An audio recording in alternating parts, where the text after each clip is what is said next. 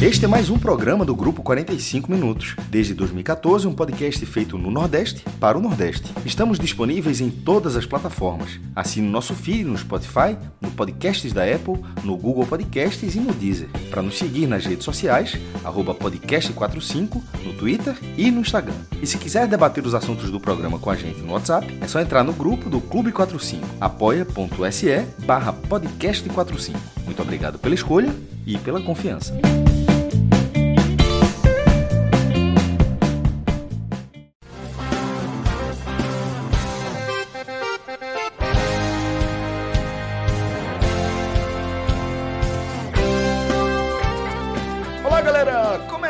Mais uma edição do podcast 45 Minutos. Eu sou Celso Shigami e o que vocês vão ouvir a seguir mais uma vez é uma reprodução de um trecho da nossa live, a live que a gente transmitiu no canal oficial da Copa do Nordeste na Twitch, é, na virada da terça para quarta-feira, né? Depois dos compromissos de Bahia e Ceará pela segunda rodada da primeira fase da Copa Sul-Americana. Né? Então, nesse programa, eu contei aí com as presenças de Fred Figueroa, de Cássio Cardoso e de Tiago Minhoca. Né? O programa onde a gente analisou é, isoladamente é, as duas partidas, a goleada do Bahia, que teve uma noite perfeita, né? já que Dado Cavalcante poupou é, alguns dos seus principais jogadores, prevendo um confronto é, de menor nível técnico, como se confirmou né? diante do, do Guabirá. Goleou o adversário e na sequência, ainda viu o Ceará é, se desgastar bastante num 0 a 0 duro como era de se esperar contra o Arsenal jogando na Argentina. Partida que a gente analisou também de forma individual. E por fim, fizemos também a nossa projeção atualizada, né? Como é que a gente, como é que fica a nossa expectativa para esse compromisso, o primeiro compromisso da decisão da edição 2021 da Copa do Nordeste próximo sábado, em Salvador. Como é que fica a questão do favoritismo diante é, desse cenário atualizado, com o Bahia atropelando e poupando seus jogadores e com o Ceará chegando bastante desgastado para esse primeiro encontro, tá bom? Então fiquem aí com o programa que vocês vão curtir demais. Antes, galera, vou passar uma dica importantíssima aqui do nosso parceiro N10 Esportes. Porque a gente mantém ali o nosso voucher, né, que garante 10% de desconto em todo o site, inclusive na seção de outlet lá do N10 Esportes e também nos lançamentos, tá? Nas novas coleções dos clubes aqui da região. Então você sabe que é um momento de alta procura e lá no N10 você vai encontrar as coleções completas e vai poder utilizar o nosso voucher que garante 10% de desconto. E além disso, agora o nosso voucher tem outra condição exclusiva, porque o pessoal do N10 mudou a configuração é, do frete, não estava mais trabalhando com frete grátis, mas a gente conseguiu manter aí essa condição para o ouvinte do 45 minutos. Então, se você utilizar o nosso voucher, o nosso código podcast45, você também vai manter o, a condição de frete grátis para todo o Brasil para compras a partir de 200 reais, tá? Então vai lá no N10 Esportes, enche lá o seu carrinho, dá aquela renovada no seu guarda-roupa. Sempre gosto de indicar aqui a seção de outlet e também se você quiser dar uma passadinha lá na seção do seu clube do coração, tenho certeza que você vai encontrar aquela condição super especial. n10esportes.com.br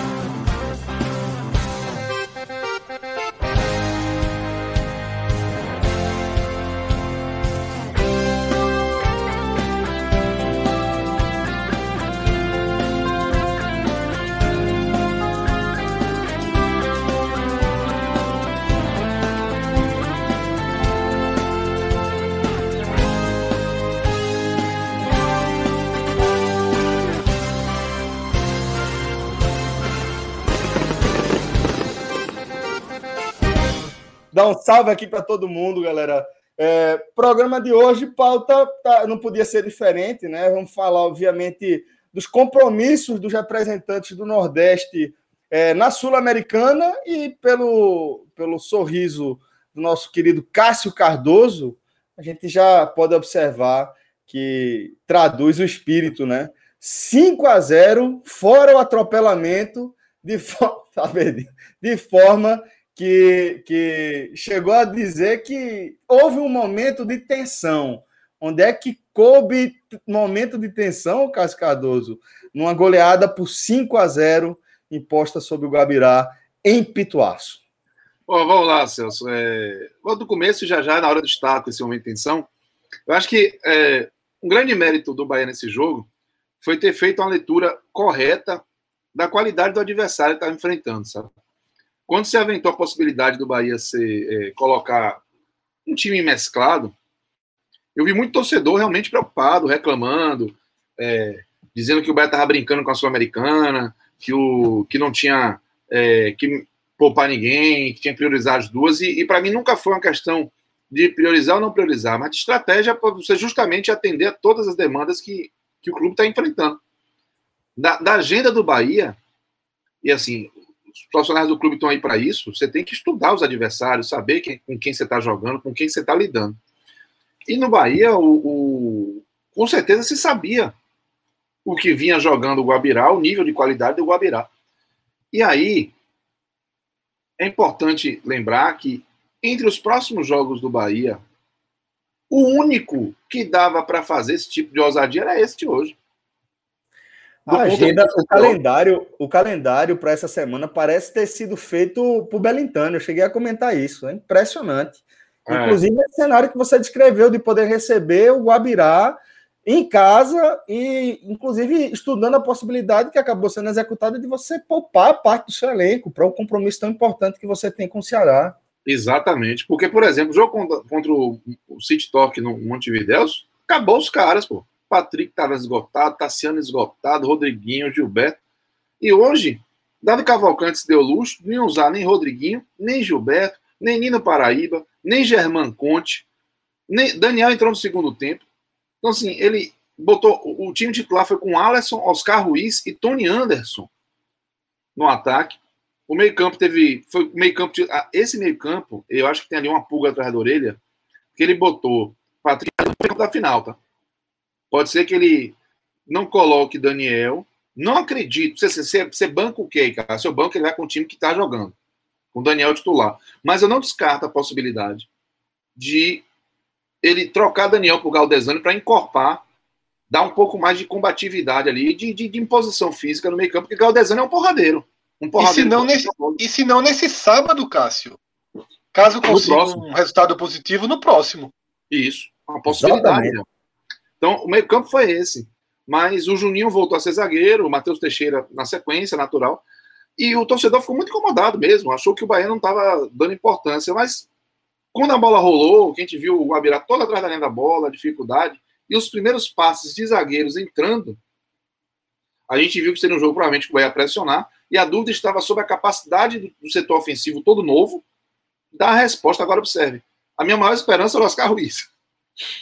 É, porque o, o Alisson, um jogador absolutamente questionado, e não sem, sem justiça, né? ele fez muitos jogos ruins. E o Tony Anderson é uma estreia, uma incógnita. A gente sabe que ele tem um, um talento embarcado ali, mas pô, o cara fazendo o primeiro jogo. Pois bem, Alisson e Tony Anderson protagonizaram ali o momento de afirmação do Bahia no jogo. Primeiro gol, sete minutos, Tony Anderson fez jogada, se mostrou um cara muito. uma característica muito boa para jogador de referência, sabe, centroavante, fazendo proteção, brigando no corpo, pegando a bola com técnica apurada, e aí ele passou para Alisson fazer o gol. E Alisson fez o gol com sete minutos, velho. Aí, sete minutos, assim, ó, já deu para ter um desenho de que o jogo estava muito acessível. E aí o Bahia cometeu um erro que cometeu em outros momentos da temporada passada que não tem sido comum com o Dado Cavalcante. O Bahia deu uma tiradinha do pé. O Bahia deu uma aliviada foi assim, entrando, entrando naquele ritmo de, de time que está com o jogo resolvido, só que estava 1x0, o jogo estava no começo. E o Gabirá, o Gabirá é um time muito limitado, mas é um time que tem lá seus, seus jogadores de correria, né? O Mina no ataque, um, um cara forte, um cara que vai pro, pro, pro choque, que tem velocidade. E numa dessa aí teve um pênalti. Né? O jogo 1 a 0 ainda, o jogo ficou morno e teve um pênalti pro Guabirá. E aquele pênalti naquele momento poderia dar um outro, uma outra cara para o jogo, né? Devolver o time para a partida, o Bahia sentir a responsabilidade de ter que voltar a correr atrás de um placar. E aí o Matheus Teixeira, velho, brilhou. Pô. O, o Matheus Teixeira, o Vogliotti bateu o pênalti, o argentino. O Matheus Teixeira foi no canto buscar de mão trocada. Minha altura facilita, facilita, mas ele teve uma explosão absurda para pegar o pênalti. E aí, depois desse pênalti, o Bahia meio que deu uma acordada. Voltou a que tomar história, né? Que, que momento, hein? Não, ele é incrível, incrível, porque o que está acontecendo com o Matheus Teixeira, porque ele está sendo assim exigido em nível muito, muito básico, no geral, da bola rolando, mas nesse nível básico ele não está dando nenhum susto e está tá sendo muito esperto na reposição, saída de gol. E na hora de um pênalti, velho, o cara vai lá e, e vai na bola com uma explosão, uma velocidade, uma, uma, uma leitura da, assim, muito, muito consistente a, o que ele está fazendo. E aí, para Douglas voltar, velho, vai ser um negócio meio constrangedor. Você enfiar Douglas no lugar de Matheus Teixeira num momento como esse. Não vai acontecer no final. Não, não acredito que aconteça para o jogo independente, mas não sei se para o segundo jogo da final como é que vai ser, nem para o jogo lá da Argentina. Eu sei que Teixeira botou o Bahia no jogo, o Bahia fez o segundo gol com o Juninho, zagueiro, né? É, falta cobrada pelo Galdesani, uma bola que Tony Anderson brigou, que sofreu a falta. E aí, quando foi para o segundo tempo com 2 a 0 é, tinha que fazer muita besteira, velho, para perder o, o, os pontos, Perfeito. sabe? O Bahia ainda demorou um pouquinho a engrenar no segundo tempo, mas não chegou a tomar um grande susto, uns dois, dois chutes fora da área, não durtado, enfim, mas nada que, que dissesse assim, meu Deus, o Bahia tá colocando em risco, não. Só se, se a postura piorasse. E aí, aos poucos, entrou o Marcelo, o Dado Cavalcante enxergou que podia começar a fazer umas mudanças, e quando o Marcelo entrou, o Bahia fez o terceiro com ele, fez o quarto com ele, passe de Alisson, terceiro gol, um cruzamento maravilhoso. O quarto gol, o Daniel, o para mim, o suplente imediato de Nino Paraíba. E a Renan Guedes chegou, assumiu, foi bem. E aí deu passo pro quarto gol. E o jogo foi ficando assim. À medida que o tempo ia passando, vai fazendo gol, ia ficando mais fácil. O Ibanha foi expulso. O, o se desmanchou assim. E aí o Dário Cavalcante trocou praticamente todo mundo. Os cinco titulares foram a, a campo. O cenário perfeito. Foi o jogo ótimo do Bahia. Sem esforço absurdo, sem desgaste, sem pancadarias, sem podendo trocar jogador, alimentou a confiança do time, né? Porque, querendo ou não, você vai crescendo aos poucos, vai a, a véspera de uma final. Colocou do, dois jogadores que estavam muito mal em uma rota de, de, produtividade legal. O Alisson fez um grande jogo hoje, real, sem, sem ironia, sem nada. Ele foi muito importante. O Marcelo, ele estava ali, ele viveu um risco muito grande no jogo do Campeonato Baiano, que o Bahia precisava vencer. Ele perdeu um gol daqueles inacreditáveis. Escala David, contra o Vasco, o Flamengo contra o Vasco, assim, do rebote o goleiro está para fora. E aquele gol poderia eliminar praticamente o Bahia do campeonato, o gol perdido. E na sequência ele fez um gol de cabeça. E aí já deu uma aliviada. E ele hoje entrou e fez dois gols. Então é um talento que está ali recuperando um, um, terreno interessante. E aí o, e o, o, o, próprio Oscar Ruiz, que apesar de ter feito um jogo ruim, ele teve mais uma sequência de 90 minutos, que eu acho que vai ser importante. O jogo dele foi ruim. O cara errou, errou tudo e quando acertou a trave não deixou ele fazer o gol mas é, eu acho que foi importante ele estar no jogo. Acho que teve acertos de todos os lados, desde a, o planejamento do jogo até a execução em campo. E é por isso que eu acho que foi um jogo ótimo, porque para uma semana isso anuncia tão difícil, mas que a lógica. O 5 a 0 foi a maior goleada que o Bahia aplicou em uma competição sul-americana, né? competição oficial sul-americana. Então acho que foi, foi um jogo ótimo do Bahia. O trabalho de Dado Cavalcante. E quando numa semana que se desenhou, desenrola dessa forma como aconteceu, com Dado colocando o time misto e o time performando da forma como fez, estipulando, fazendo história, inclusive, como o Cássio falou em relação às, às participações do Bahia em competições internacionais. Quanto disso alivia qualquer indício de pressão que a gente pode ver sobre o trabalho de dado e como isso pode afetar o próprio trabalho de dado a partir de agora. Celso, ao deixar de fora nomes como Gilberto, como Rodriguinho, Nino Paraíba, que, que vem sendo importante, Conte, que, que já chegou com status de, de pilar do Bahia, ele abriu mão do roteiro, que era o roteiro mais seguro. Eu cheguei a comentar sobre esse roteiro no Hoje Tem Bet, né, que é o programa de pré-jogo que a gente grava nos nossos podcasts. Eu comentei que era uma partida que para mim se desenhava para dado a seguinte estratégia: coloca a força máxima, resolve no primeiro tempo e faz cinco substituições no segundo tempo para mim era o caminho. E, e lógico que teria possivelmente dado certo também. Mas ele foi mais fundo na segurança, na margem de segurança. Para ele, a margem de segurança era maior. E se comprovou dentro de campo. E é importante que quando a gente pondere que é um time mesclado, a gente não trate tudo como um acaso. Claro que tem importância o trabalho de dados. Os reservas, eles entram dentro de uma linha de jogo estabelecida. Eu estava respondendo no Twitter, né, eu fiz um comentário sobre a queda de Anderson e Alessandro, torcedor do Bahia, ele me perguntou o seguinte: é, que na sensação dele, Dado não cairia se tivesse perdido aquela semifinal nos pênaltis. Eu realmente, eu não, não via ali. Eu já não achava que aquele jogo era um jogo de risco para Dado. Talvez se o Bahia jogasse muito mal, se o Fortaleza engolisse o Bahia. Mas dos pênaltis, muito menos. Jogando futebol que jogou, muito menos. E eu respondi para ele algo que eu acho que é fundamental nesse momento de solidificação de dado no cargo, que é o seguinte: é um treinador com uma linha clara de trabalho. É uma linha tão clara que gestores do clube, sejam gestores da presidência ao gestor de futebol, entendem, a gente entende e o torcedor entende. O torcedor, ele quando ele se sente parte de um projeto, quando ele entende a escalação, quando ele entende a substituição, quando ele entende os jogadores que foram poupados, quando ele sabe que Galdesani, quando entra em campo, é para isso, que Jonas, quando entra em campo, é para deixar o meio de campo mais defensivo. Quando ele entende todas as, as escalações, as modificações, as mudanças e o desenho tático dentro do jogo, o torcedor se os olhos do treinador. É quase didático. E Dado é muito fiel. Dado é muito fiel ao seu trabalho e à sua linha. E ele foi muito inteligente porque na Série A ele não foi fiel.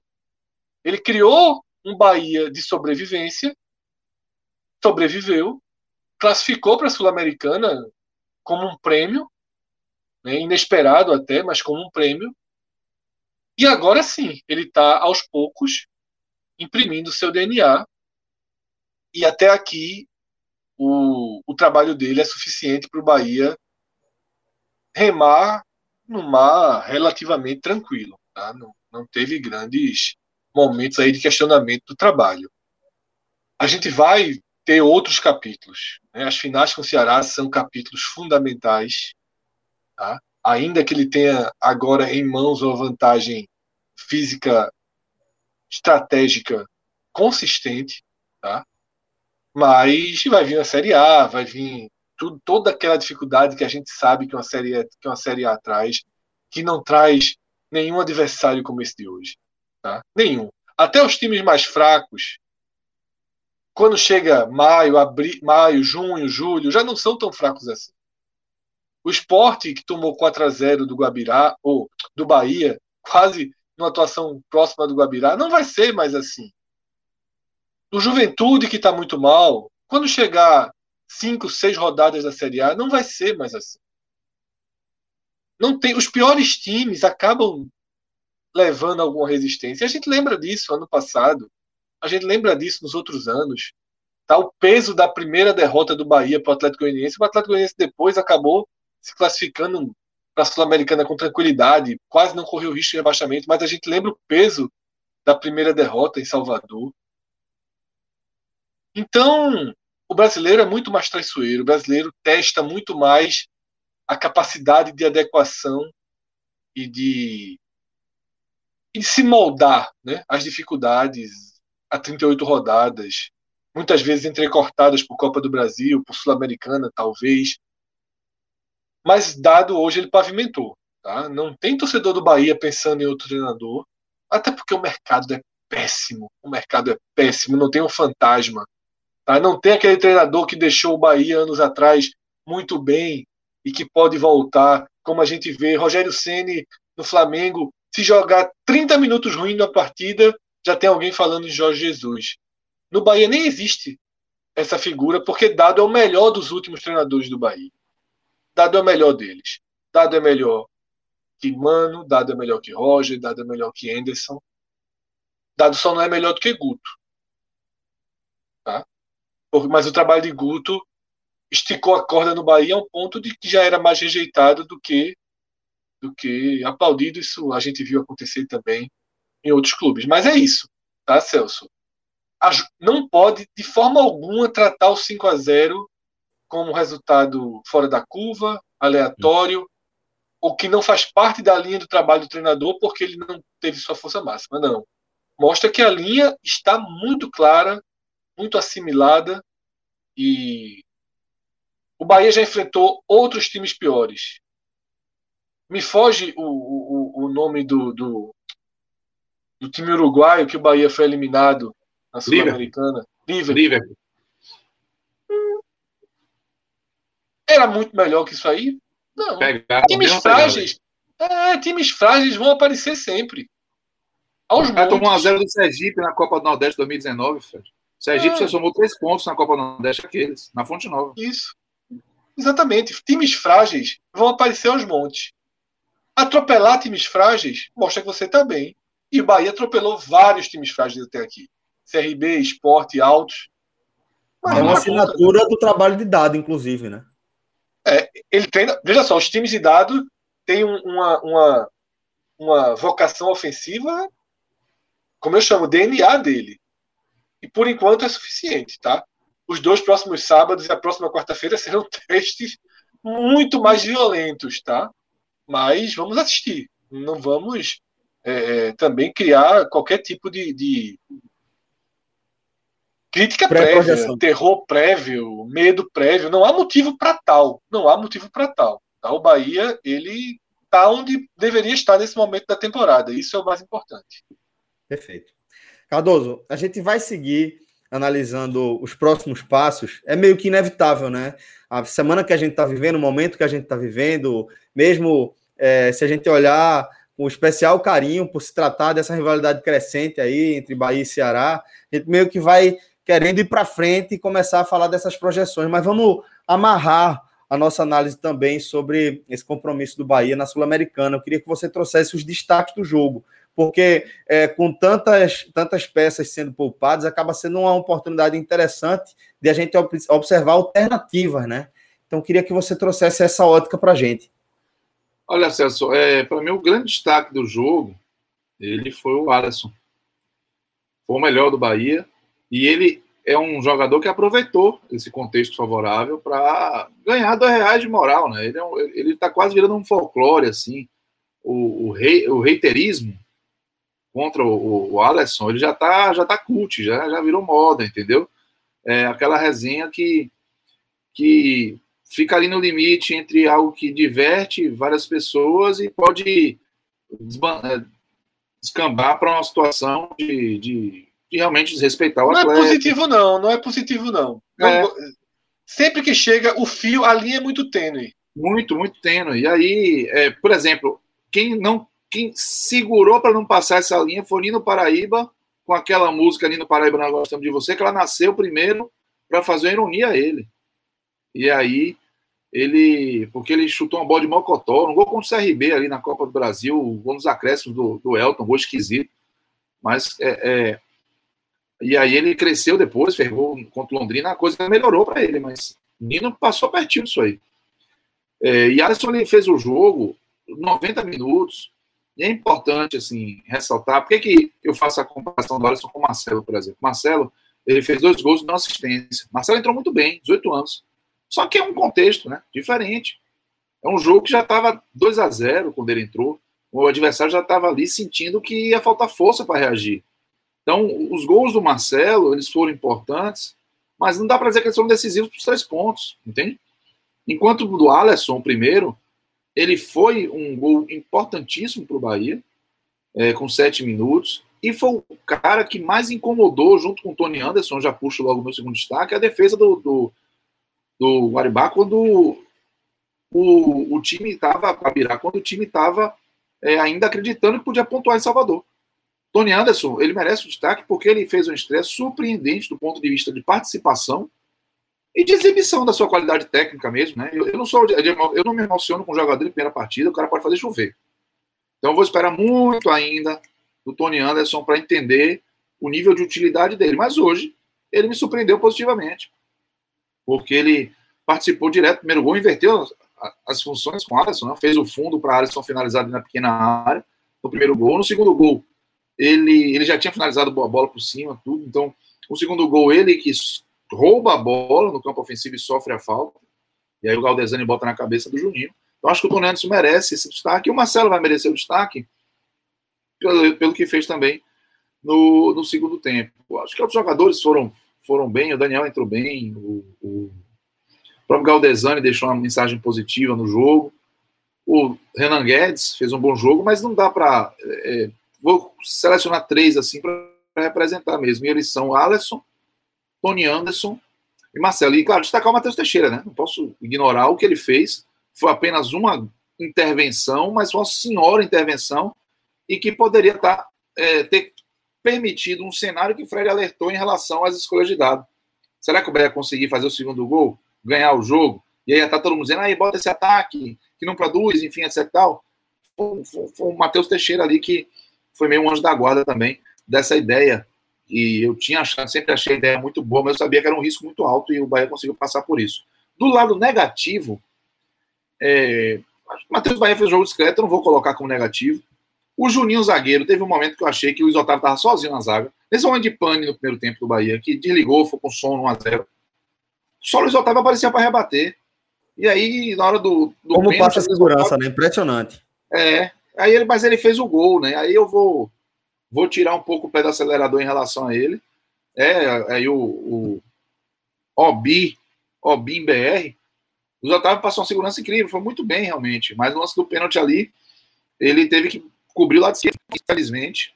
É, ele está em uma sintonia diferente. Não foi por falta de iniciativa, não foi dedica, falta de dedicação. Você vê que estava comprometido com, com que é, o desempenho, mas ele não contribuiu, ele errou tudo que ele podia, tudo.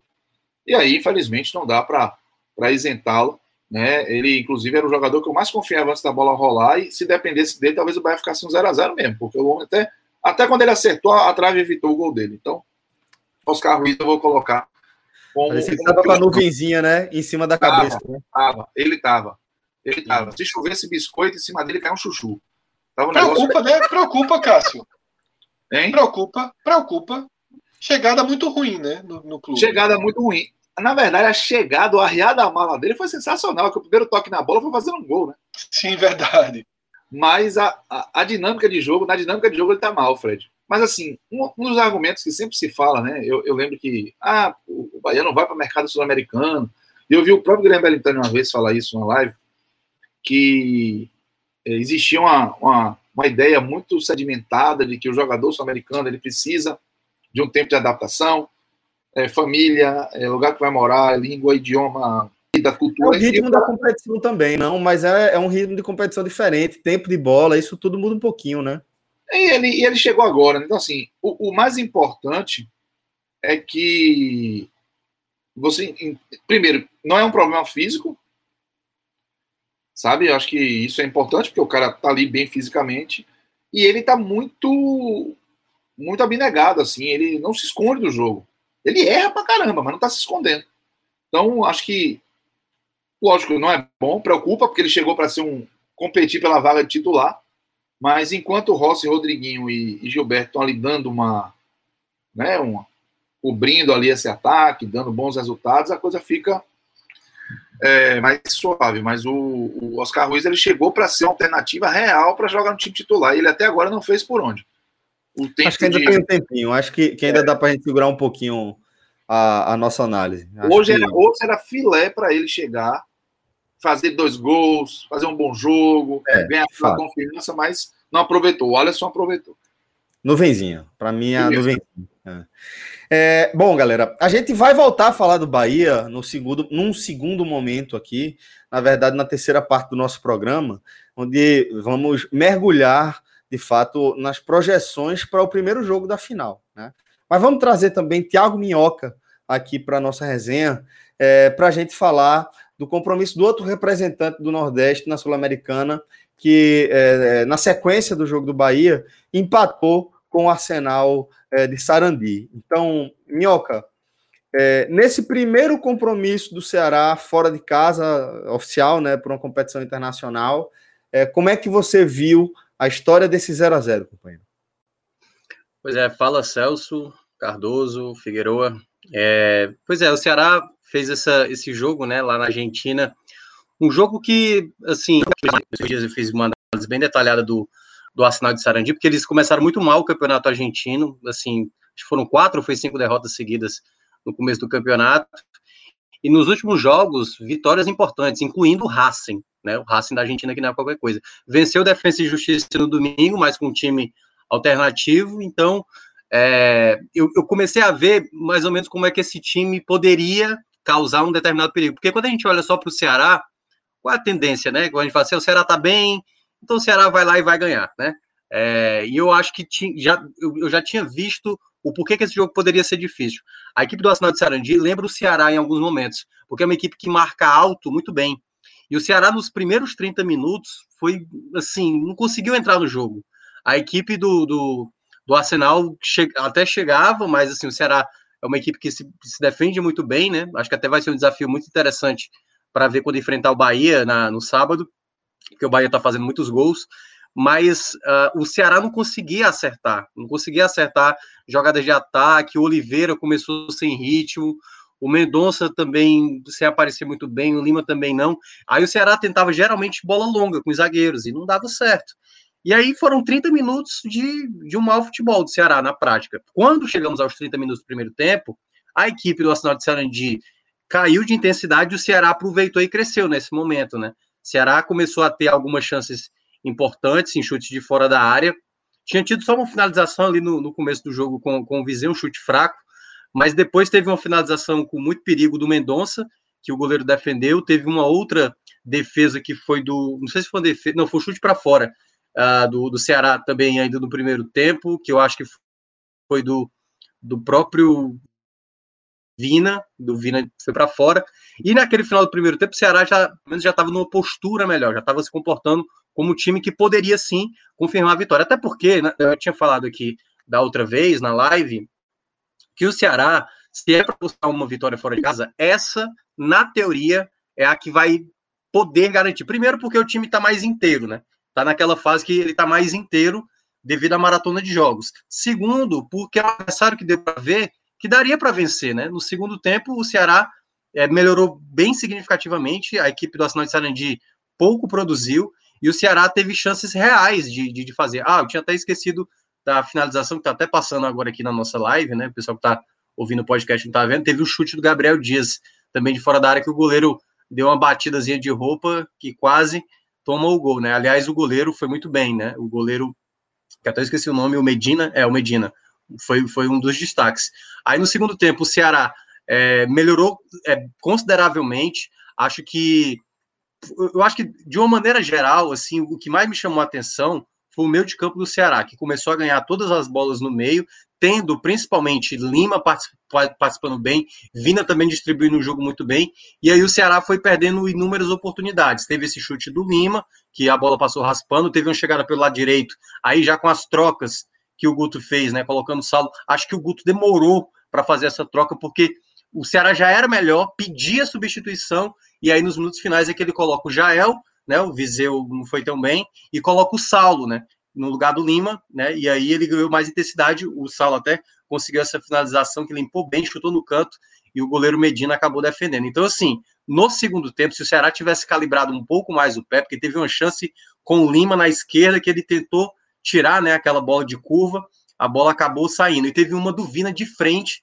também que ele acabou pegando muito embaixo da bola e subiu, além e olha que olha a quantidade de chance que eu tô falando. De uma do Mendonça, que ele saiu pelo lado direito, entrou na área, mas chutou em cima do goleiro. Ele acabou não finalizando tão bem. Então o Ceará teve sim a chance de vencer, mas acabou pecando na finalização.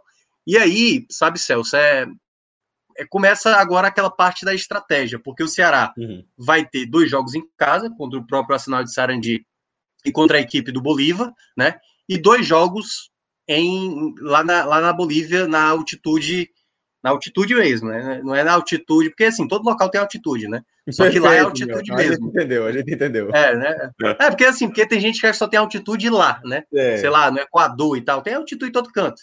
Mas a de lá não é para qualquer um. E, e aí, cara, assim, é, se tivesse vindo uma vitória, eu diria que o Ceará estava muito encaminhado para garantir essa passagem de fase. Como veio o empate, aí vai depender muito, né? Acredito que o Bolívar vai ser esse adversário mais direto contra, contra o Ceará disputando essa primeira colocação. Fred, é, antes de tudo, comentar que é, é, engraçado que às vezes Minhoca e Cássio eles têm mais é, a, em comum do que a paixão pelos números, né? Às vezes a coisa literal não é muito forte, forte desse, Mas é. Você está certo. É, Recife tem altitude, sabia? Né? Tem, tem. A turma fica. E Gravatar, meu velho, então, onde, onde Cássio tá, o cara cansa com 3, 30 metros de caminhada, o cara já tá respirando pesado.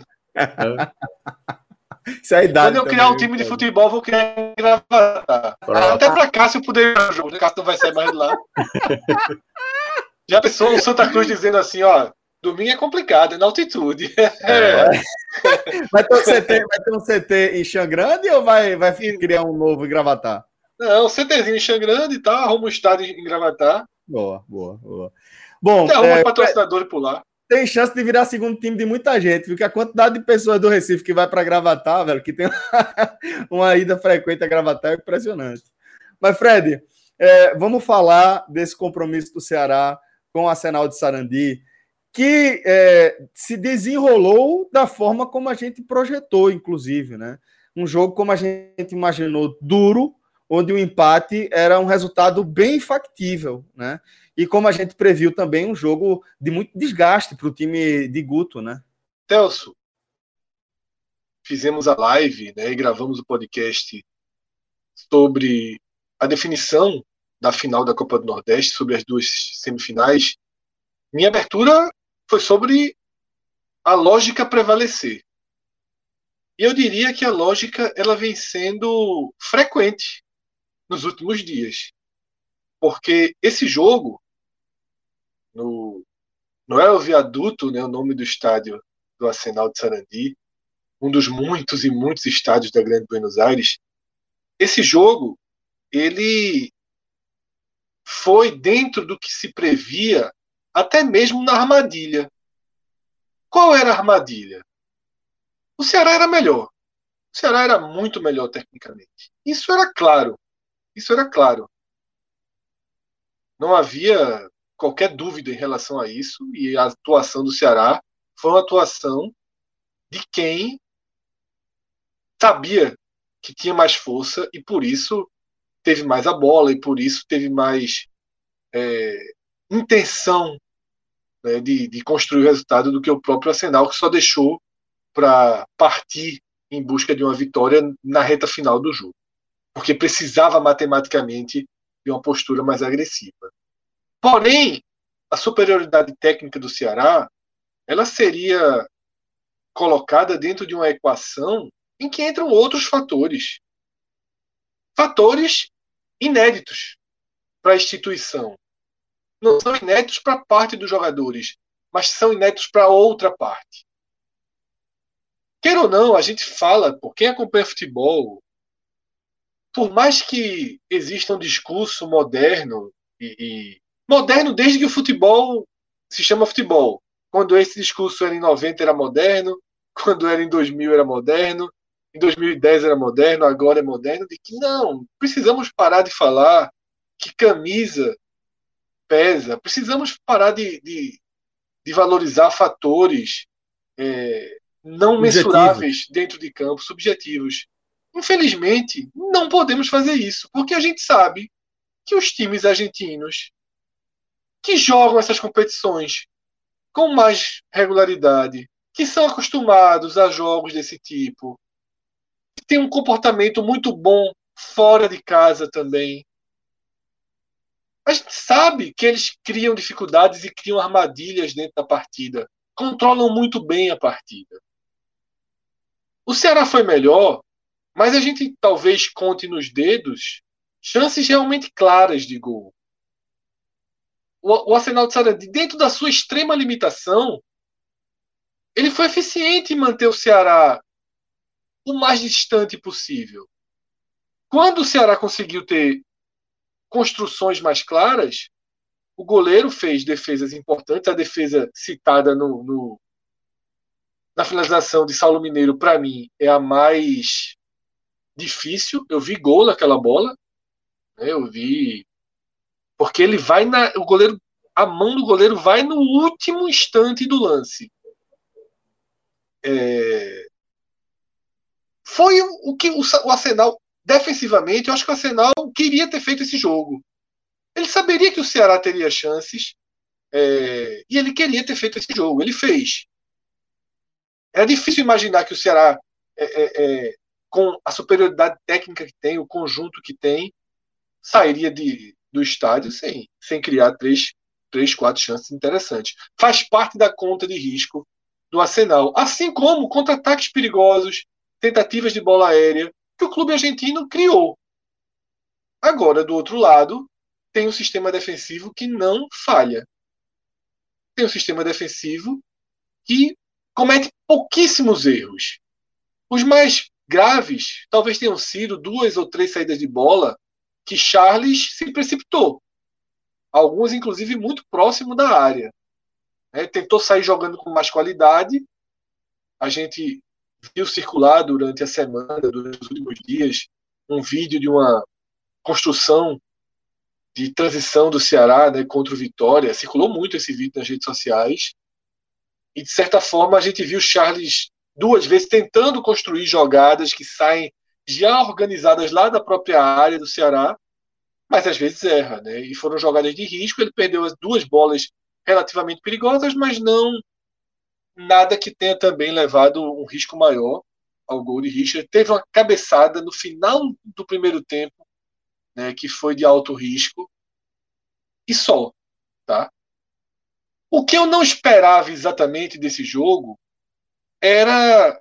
Mas era até um erro meu não esperar. Quando eu vi acontecer, eu disse, pô, isso é claro que isso aconteceria. E que talvez o Ceará não tenha. Poderia ter usado isso de outra forma. Guto poderia ter segurado um pouquinho seu time no segundo tempo, um pouco mais. Por quê? Porque o Ceará tem três pontos, tinha três pontos. O Arsenal tinha zero. Faltando 20 minutos, dentro de casa, mesmo que sem torcida, era muito natural que o, que o Arsenal dissesse assim: porra, veja só, a gente tá aqui para quê?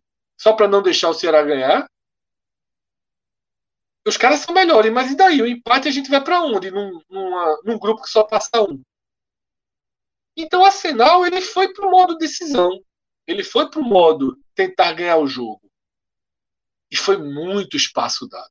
Muito espaço dado. Essa jogada de Saulo Mineiro sai de um contra-ataque. Foi muito espaço dado. A ponto, Celso, de que eu me, me, me pergunto se não era o caso de do Ceará meio que dar uma falsa imagem pro, pro adversário de que, tipo, ó, parei aqui vou jogar um pouquinho mais defensivo, não estou mais conseguindo chegar, estou com medo, quero valorizar o ponto. Uma falsa valorização do empate. Para que o Arsenal tivesse saído ainda, ainda mais cedo. Tá? Isso não aconteceu e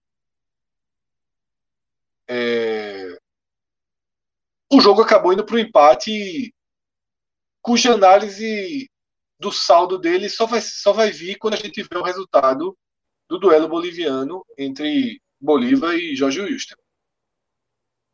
Vai ser bem importante. Porque se o Bolívar sai com seis pontos, consegue vencer o duelo nacional e vai acontecer nessa quarta-feira, na semana que vem o Ceará vai para lá numa situação de alta pressão, uma derrota deixaria a, a, a, a chance muito no limite para os jogos da volta, né, para o segundo turno do grupo. E ter essa situação no limite, já, já viver essa decisão na próxima semana, no meio da Copa do Nordeste, aí é volume demais. E isso é o ponto negativo. Né? O Ceará precisava trazer uma, uma chance de poder não perder para o Bolívar. Agora ele espera que na quarta-feira o Jorge Wilstermann ajude. Se o Jorge Wilstermann conseguir, nem que seja um empate, o Ceará ganha alguma margem para pensar num time diferente, para pensar em alguma coisa na semana que vem. Se o Bolívar ganha o jogo, fica chato. Fica. Guto Ferreira fica sem sair. Perfeito, Fred. É, vamos amarrar também essa análise aqui desse 0 a 0 Minhoca, a partir de uma análise dos destaques individuais, companheiro. É, como é que, que essas peças que entraram em campo hoje contribuíram para esse 0 a 0 Quem é que você traz de destaques positivos? É, de uma maneira geral, eu não consegui ver um jogo em que teve destaques assim perceptíveis jogadores que jogaram muito, muito, muito. E também eu não consigo ver um jogo assim péssimo, sabe? Péssimo é jogar uma tragédia. Assim, teve jogadores abaixo, teve jogadores acima. Dos jogadores que jogaram acima, por exemplo, eu quero, eu, vou até o primeiro que eu vou citar. Primeiro, eu não vou nem fazer ordem não, por enquanto. Vou só citar os que eu mais, os que eu mais gostei. Mas, por exemplo, um jogador que havia muita desconfiança na chegada dele, certo?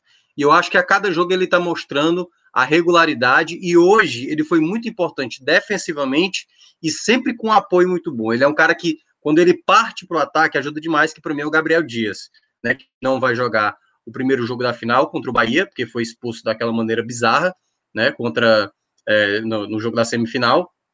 E eu acho que ele foi um jogador que ele, ele vem mostrando durante os jogos uma regularidade que na temporada passada com o Fortaleza ele não tinha demonstrado. Em 2019 ele foi esse jogador regular, né? Tanto é que ele foi muito bem, né? E sempre brigou ali com o Tinga pela titularidade. Mas é, eu já venho, eu já venho acompanhando assim, alguns jogos do Gabriel Dias e ele vem com uma regularidade muito boa e sempre é muito bom no apoio. Sempre chega bem, faz um bom cruzamento. Claro, a equipe do, do Arsenal é muito boa, boa defensivamente, volto a ressaltar. É, o outro jogador que me chamou muita atenção, o Oliveira, que começou mal, estava um pouco sem ritmo, mas teve sempre ali, sabe? Eu, eu, eu fui perguntado isso na rádio, ele voltou hoje a jogar e me perguntou: será que o Guto acerta em tirar o Nares para colocar o Oliveira? Olha, eu falei, em termos de características, o Oliveira, para mim, é o que consegue render mais. Qualidade de passe, ele é rápido, a dinâmica dele não, não é lenta, sabe? Embora o Ceará, no primeiro tempo, tenha dificultado né, a, a transição, o Mendonça por vezes segurando demais a bola, eu acho que ter um volante como ele, que é diferente do Charles, é diferente do Sobral, é diferente do Fabinho, do William Oliveira, do Marlon, que pode jogar por ali, do próprio Nares, que ele é um cara de dinâmica muito rápida, e é um cara que hoje também a marcação dele foi muito boa, segundo tempo, para mim, foi até o melhor jogador.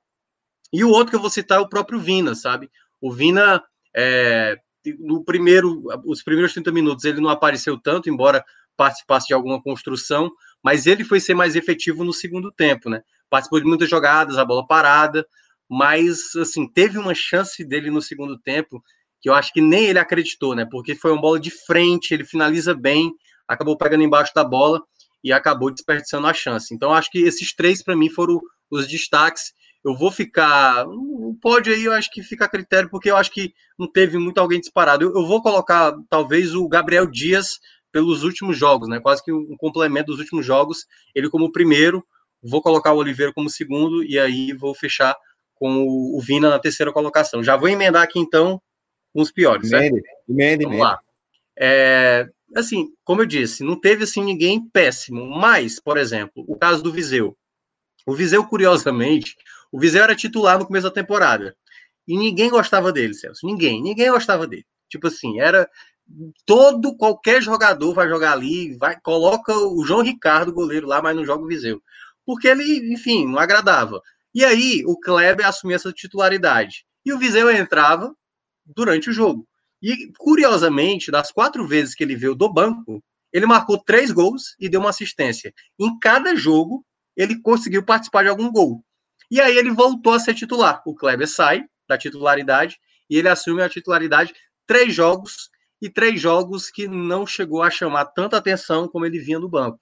Ele é um jogador que eu gosto da movimentação dele, da troca de passes por vezes, mas eu acho que por vezes ele acaba saindo tanto da área que prejudica jogadas ofensivas. Eu acho que o Guto tem que começar a entender as características que ele tem de cada centroavante. Esse jogo eu achei que era um jogo mais para o Jael, que seria um jogo mais brigado, de força, sabe, de bola aérea. De posição, né? O jogo se, o jogo se desenhou mais para a característica do Jael do que propriamente para do Viseu. O Viseu poderia, talvez, ajudar para um momento de segundo tempo, pegando o time mais cansado, como deu para notar, pelo menos aparentemente, a equipe argentina cair no segundo tempo. Então, eu acho que o Viseu não fez um grande jogo, apesar de ter se movimentado bem, até trocado passes bem, mas uh, ele tem que ser mais, sabe, a presença da área, como ele geralmente acontece quando ele vem do banco. E o outro nome que também não me agradou tanto assim, o Mendonça teve momentos bons, certo? Mas, sabe, por vezes, é porque tem horas que o Mendonça ele apaga mesmo, sabe? Ele, assim, eu não, sei se, eu não sei se ele tá numa sequência de jogos, porque ele vem sendo titular desde o primeiro jogo, né, do Fortaleza em diante, vem numa sequência. Eu não sei se o rendimento dele tá caindo por conta disso, mas você não consegue ver, como já aconteceu em outros jogos, nos primeiros, uma regularidade de uma eficiência alta como ele tinha. E eu acho que ele está tendo alguns lapsos durante o jogo, de vez em quando ele não consegue ter a explosão do um contra um. E eu acho que já é um jogador a se ver lá na Bolívia. Não sei, pensar uma outra alternativa, né? Porque eu até, até para passar aqui, eh, depois a gente não vai voltar para o assunto, mas até para traçar aqui, eu, eu, fiz aqui um levantamento rapidinho, quando o Cássio estava comentando aí. Ó, dos jogadores que jogaram hoje, certo? Vou tirar aqui o, o, o Richard, porque o Richard é goleiro, o goleiro geralmente não, não tem essa questão do desgaste, né? O Luiz Otávio. O goleiro só se jogos... desgasta gritando com os outros. É, é, mas tem umas defesas que, que o João Ricardo tem que trabalhar muito. Mas, ó, é, Luiz Otávio, 11 jogos em sequência e ele só teve 45 minutos poupado, que foi o jogo da semifinal, em que ele saiu no intervalo. Isso dá, em média, quatro minutos descansado por jogo.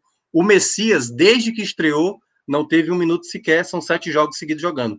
Gabriel Dias, esse eu acho que dá para jogar, obviamente, jogo contra o Bolívia, porque não vai jogar o, o, primeiro jogo da final, são só descansou 24 minutos de sete jogos que jogou. O Bruno Pacheco é, vem de 10 jogos em sequência e só descansou 27 minutos desses 10 jogos que teve, dá uma média de só de 3 minutos por partida tendo descansado. O Oliveira voltou agora. O Charles, sete jogos em sequência, 64 minutos descansados. O Vina, o Vina, certo? Nove jogos seguidos e só cinco minutos, em média, ele descansou por cada jogo. O Lima vem de quatro jogos, né? Ganhou a titularidade recentemente, é, até tem muito tempo, 46 minutos descansado. O Mendonça, nove jogos seguidos e tem em média sete minutos descansados por jogo. E por fim, o Viseu, que foi titular nos últimos três jogos e só descansou oito. Então, assim, alguns jogadores já estão com a minutagem alta, Luiz Otávio tem uma idade avançada, e eu acho que dependendo, como o Fred, não sei se o Fred mencionou sobre isso, ou, enfim, eu estou viajando aqui, mas eu acho que, como eu falei da outra vez, a logística do Ceará tem que ser pensada.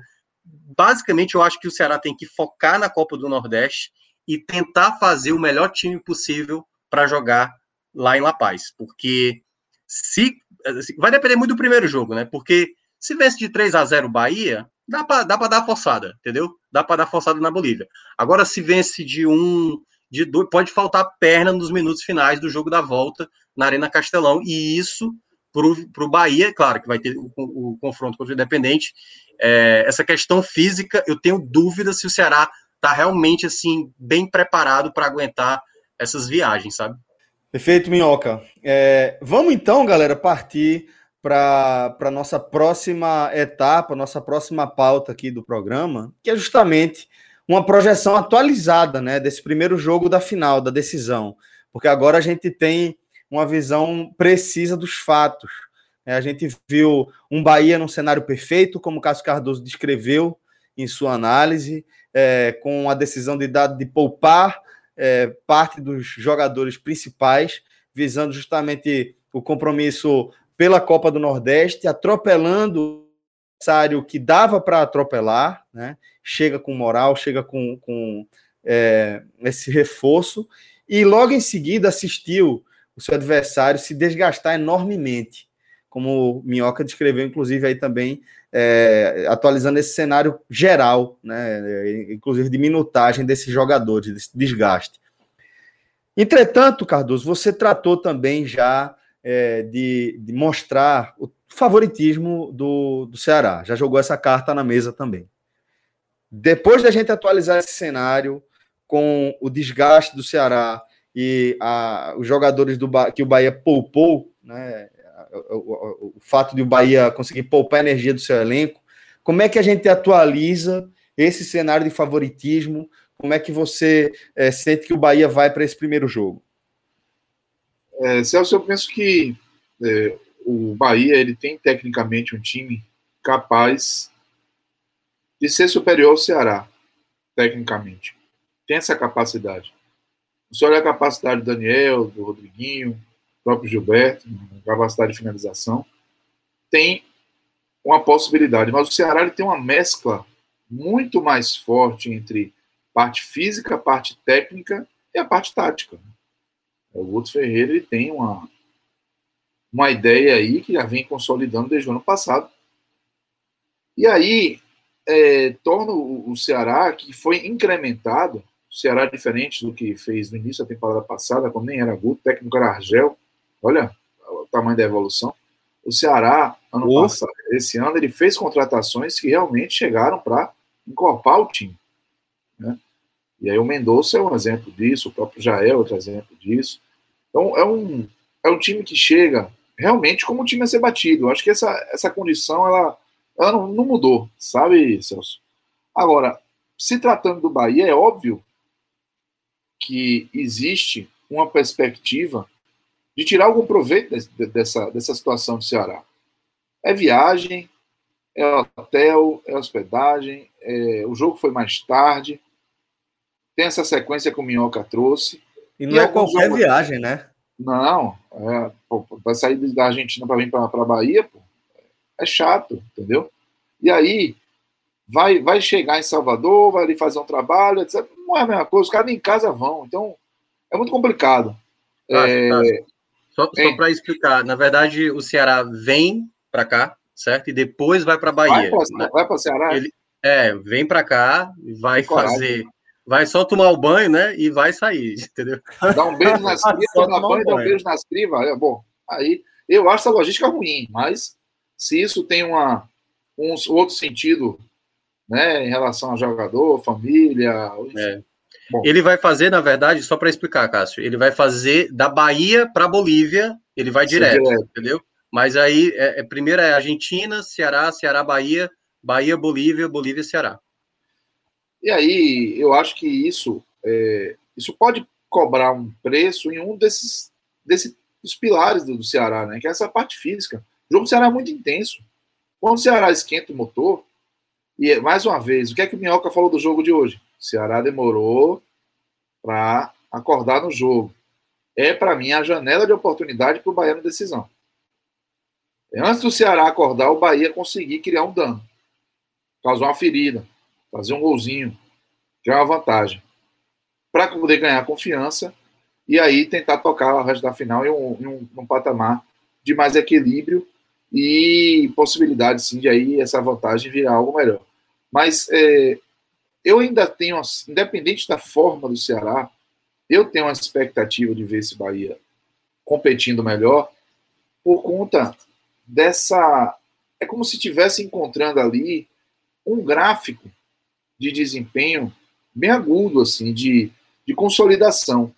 O teste do Ceará, ele é um, um teste que vai reforçar a percepção. Se o Bahia fizer um grande jogo na final, vai ser muito difícil é, não dar o carimbo da evolução e da mudança de percepção do Bahia. E além do título estar em jogo, e acho que nada pode ser mais motivador do que isso, existe essa questão também de você enfrentar um adversário numa final, um adversário que está invicto, que é favorito, em seu favoritismo. Que está lhe castigando. E está lhe castigando, que tem esse contexto histórico recente. O Bahia perdeu duas decisões para o Ceará, e as duas vezes que o Bahia perdeu decisão para o Ceará, o Ceará foi campeão invicto. Então, o, o Bahia, ele, ele tem uma... O torcedor tem isso, muitos personagens que estão no Bahia viveram, ou como torcedor, mas muito de perto, porque foi em 2015, ou já como é, é parte do clube em 2020, a situação de, de perder o título. E as duas vezes o Bahia chegou às retas finais das partidas com o título decidido, velho. 2015 e 2020. O Bahia não teve esperança de mudar o cenário. Né? Então, o, tudo isso vai, vai servindo de combustível. Mas, assim, além dessa questão subjetiva, o Bahia vai chegar com um time bem diferente do que foi o time 2020. Essa sequência que o Ceará está tendo, o Bahia, ela, ele viveu naquela, naquele período insano só não tinha as viagens, né? Porque foi tudo em Pituaçu, foi, favoreceu muito. Mas um período insano de jogo de Campeonato Baiano e Copa do Nordeste, porque vinha um muro do calendário que era o Campeonato Brasileiro. E esse período foi muito mal planejado. E aí o Bahia, além de não ter um time confiável até aquele momento, o Bahia chegou absolutamente sem perna. O Bahia não tinha intensidade, mas não teve a menor condição de apertar o Ceará naquele momento. Eu vejo esse Bahia diferente porque ele tem um pouco mais de repertório, ele tem um sistema defensivo mais confiável, o goleiro mais confiável, Matheus Teixeira é mais confiável que o Anderson, não precisa nem dos pênaltis para ter isso, como opinião.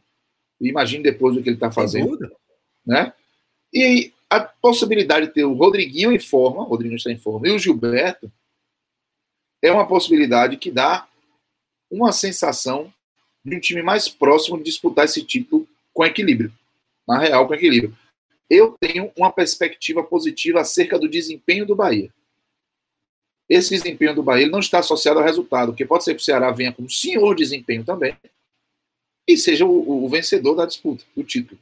Mas eu tenho para mim que se o Ceará fizer jogos como que vem fazendo, em especial na demora de entrar na partida, pode dar ao Bahia uma oportunidade valiosa para o Bahia de conquistar o título. Esse é um problema que o Ceará não está conseguindo resolver. Não, não foi bem contra o Sampaio. Jorge Wilson até que foi um pouco mais rápido para entrar no jogo, né, meu? Mas o jogo do, do Vitória demorou um pouquinho também. E o jogo hoje demorou um pouquinho para entrar no jogo. Está se tornando uma, uma constante. Então isso pode transformar um pouco a realidade para o Bahia. O Bahia que chega com muita confiança com esse, essa questão dos vices engasgados. E, foi dito já algumas vezes, sabendo realmente com quem está lidando. Ano passado você estava meio, meio na nuvem. Dessa vez está muito claro, cristalino, que o Bahia vai enfrentar o time a ser batido, o favorito para o título. Bom, então, Minhoca, também quero que você atualize essa visão, esse favoritismo. Como é que você acha que o Ceará chega para esse jogo do sábado, agora já é, ciente do tamanho do desgaste que teve é, na Argentina, né? Sabe o que é curioso que eu, eu vejo nessa final? é, ela, ela parece óbvia quanto a favoritismo, mas eu vejo um cenário bem aberto, sendo bem, bem honesto, assim, porque o Bahia é outro. O Bahia é outro de 2021. Olha, olha o, o nível de defesa que o Bahia tem hoje. Você pega 2020, é, é, um banho, cara. É um banho de diferença técnica, assim, de zagueiros mais confiáveis e tal. Uh, o Bahia tinha essa questão do gol, como o Cássio mencionou, é, e tem um fator, assim, de Pituaçu que, que, tá, que tá pesando, sabe, assim, já são seis goleadas né, nessa temporada 2021, só uma que foi fora, né, foi contra o Campinense, e, e, e todas as outras em casa. E esse Ceará, que o, o Cássio descreveu bem, ele, ele, ele dá poucas chances ao adversário, ele dá poucas chances. Você olha, assim, os melhores momentos, quando os adversários tiveram chance de fazer gol no Ceará, é ali, meu amigo. É, se você não aproveitar, você, você é capaz de perder o jogo, né? Ou, ou enfim, empatar no máximo. Então, assim, é, o Ceará ele, ele dá poucas chances. Só que o Bahia tem jogadores que desequilibram, que em, algum, em outros momentos, né, quando enfrentaram o Ceará, não desequilibraram. Eu lembro do, acho que foi 2 a 2 aquele da Arena Castelão, Cássio, do ano passado, fase de grupos. Foi. foi. Pois é.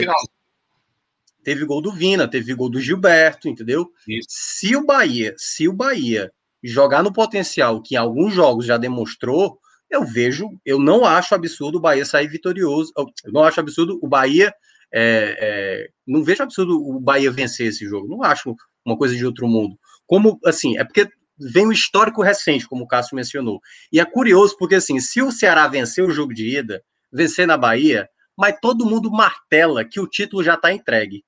E mesmo assim eu ainda não consigo ficar convencido, por conta do histórico recente. Por, ah, é freguesia, é mais uma vez um título, é o tricampeonato, mais uma vez em cima do Bahia. Mas eu acho que, dependendo do contexto que possa ser essa partida, como o Bahia vai aproveitar algum momento, um relaxamento. O Ceará não está fazendo jogos impecáveis do primeiro ao último minuto. Tem horas que o ataque não está funcionando, tem horas que a defesa dá uma certa brecha. Então, assim, é, tem momentos que alguns adversários já chegaram perto de, de atrapalhar o momento. O Vitória teve a primeira bola do jogo ali com o David e não aproveitou. O Sampaio começou muito bem. Ah, nesse jogo de hoje, o, a equipe do, do Arsenal teve ali umas chegadas pelo lado direito, né, do lado do Bruno Pacheco, que deram um certo perigo. Teve uma bola que foi uma bola sobrada que o jogador bateu de fora da área e ela acabou saindo pela linha de fundo. Então, assim, há momentos que esse Ceará não é tanto esse time como muita gente fala. Ele tem problemas como qualquer outro time que é muito poderoso, né? Assim, eu considero hoje o Ceará muito poderoso geral, né? Uma defesa muito bem estabelecida, um meio de campo muito móvel. Agora, essa questão até ofensiva, que você tem o Vina, que faz gol, você tem o Mendonça, que joga muito bem, você tem o Lima, que ajuda bastante, mas ainda tem a questão do camisa 9, né? Tipo, como eu falei, Viseu três jogos como titular, não balançou as redes. Então, tem coisas que eu não consigo ver tamanha superioridade assim do Ceará, embora eu considere a superioridade do Ceará. Mas esse confronto, que não aconteceu na fase de grupos, vai ser a primeira vez que a gente vai ver o Bahia do Dado contra o Ceará do Guto. E como eu destaquei na semana, eu acho que foi no final de semana, né? No confronto entre eles, tem mais vitória do Dado do que vitória do Guto Ferreira. Qualquer resultado que aconteça, acho que com exceção de uma goleada. Se acontecer uma goleada, vai me espantar. Fred, tem duas coisas que eu respeito muito. Eu sei que você é inevitável a gente analisar essa partida a partir dessa perspectiva, né? De, da, da viagem que o time do Ceará fez até a Argentina, do jogo que fez, como foi duro, de como exigiu de suas peças principais, de como esse time ainda vai fazer um bate-volta até Fortaleza para chegar em Salvador para enfrentar um time do Bahia que vem, a gente pode destacar isso, além de descansado, vem muito motivado. O que é que vai pesar mais aí? Celso, é... no sábado a gente fez a primeira análise sobre a final. E a primeira análise sobre a final era de favoritismo do Ceará. Era de favoritismo. Não poderia ser diferente. Eu não conseguiria é, encontrar nenhuma nenhum motivo. Se dissesse assim, ó, oh, Fred, vamos, estou te convidando para um programa e a sua função no programa vai ser dizer por que o Bahia será campeão. Eu teria enorme dificuldade de gravar esse programa. Mas hoje, a missão aqui é fazer uma atualização. É trazer para o cenário o que aconteceu na noite de terça-feira. E o que aconteceu na noite de terça-feira foi duplamente positivo para o Bahia. O ganho de confiança, o ganho de estabilidade. Essas duas coisas para Dado Cavalcante são fundamentais para que ele possa colocar em campo no sábado o que ele quer, o que ele acredita, o que ele trabalhou, sem muita desamarrado de pressões que, que ele pode que podem passar por sua cabeça Imagine Rossi muito ruim no sábado. Como muda a perspectiva se ele tiver Rossi no Alisson? Eu, eu, eu pensaria nisso. Eu não sei se Rossi machucar, se ele vai de Oscar Ruiz. Depois do que aconteceu essa noite. Porque o ganho de confiança ele vale para Alisson, ele vale para Galdesani, que fez a partida relativamente boa. Ele vale para as peças que foram acionadas e que podem ter que ser acionadas novamente. Então, o Bahia descansou, ganhou confiança e encaixou um pouco mais. Mostrou que os reservas podem encaixar sem, sem tanta oscilação de qualidade no time titular. Enquanto o Ceará e no início da live, um trecho que não entra aqui para quem está ouvindo enquanto podcast, enquanto as pessoas vão chegando, a gente acaba tendo uma conversa mais aberta, ri, brinca. Agamenon. Mas é um bom e velho Agamenon antes do, da parte que é transformada em podcast. E eu estava brincando com o Cássio Cardoso o seguinte, que a gente estava dizendo né, o quanto ele deveria estar tá feliz, o quanto a noite foi boa, essas resenhas de sempre. E eu disse, porra, um 5 a 0 de um lado, e duas horas depois, o Ceará correndo até os 50 do segundo tempo. O Ceará correndo até a última bola do jogo, vindo em campo, correndo. A marcação atenta, dando carrinho, brigando. Eu imagino, eu imagino o elenco do Bahia vendo esse jogo e vibrando a cada carrinho, a cada arrancada que o Ceará dava e não terminava em nada, Fred. Isso tudo vai pesar. E aí, Celso, a gente ainda vai ter mais um fatorzinho que eu já comentei quando fiz análise do jogo do Ceará, que é o resultado de, de, de Bolívar e Jorge Wilstermann, né?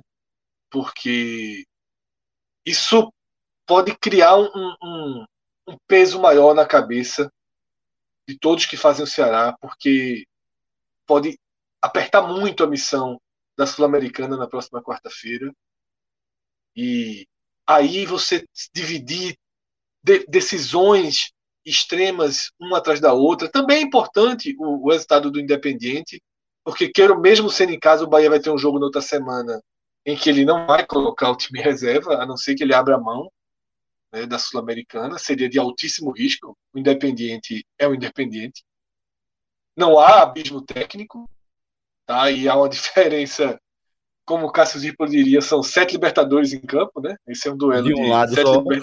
é, mas todas estão de um lado. Todo mundo que joga com o Independente faz essa graça. Né? Porra, ah, essa piada é clássico. É, quarta-feira é sete Libertadores em campo, é jogo grande.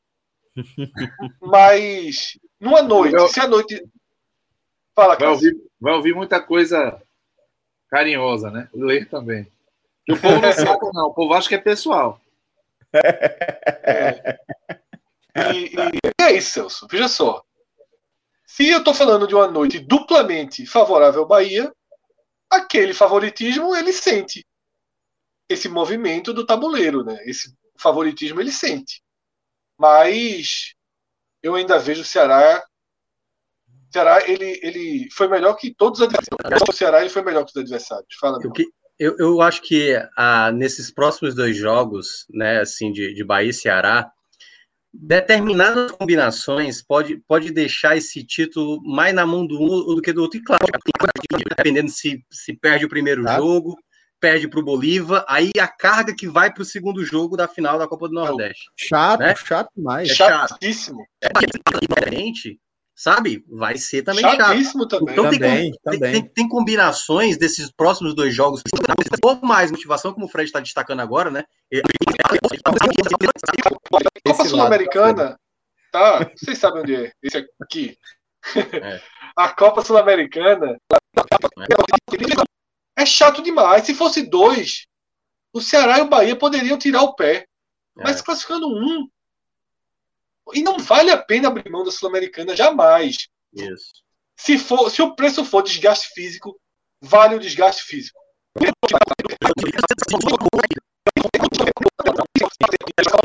Sobral para jogar. É porque eu acho que é muito importante isso. O...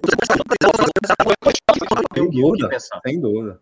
É. Bom, galera, e o certo é que a gente vai acompanhar tudo bem de perto no nosso no nosso portal INE45 e também aqui na Twitch da Copa do Nas Nordeste. Nossas vidas. Copa do Nordeste. Nas nossas sociais. É, é, um abraço muito genuíno. É, e por isso, agradeço demais aqui é, Cássio Cardoso, Tiago Minhoca, Fred Figueroa. É, na nossa live, na direção da nossa live, a gente tem Rodrigo Carvalho, na captação e na edição de áudio, para transformar isso aqui em podcast, Danilo Melo. Então, é uma equipe muito aguerrida, muito empenhada em carregar essa bandeira aqui com a gente que é motivo de muito orgulho, tá bom? A gente vai seguir aqui na live, na água suja, né? A gente vai seguir aqui respondendo algumas perguntas de vocês, mas já me despeço de Cássio, já me despeço de Minhoca, vocês fiquem à vontade. Fiquem à vontade de verdade e agradeço demais a participação aqui de todo mundo, viu? Forte abraço, até a próxima. Valeu, galera.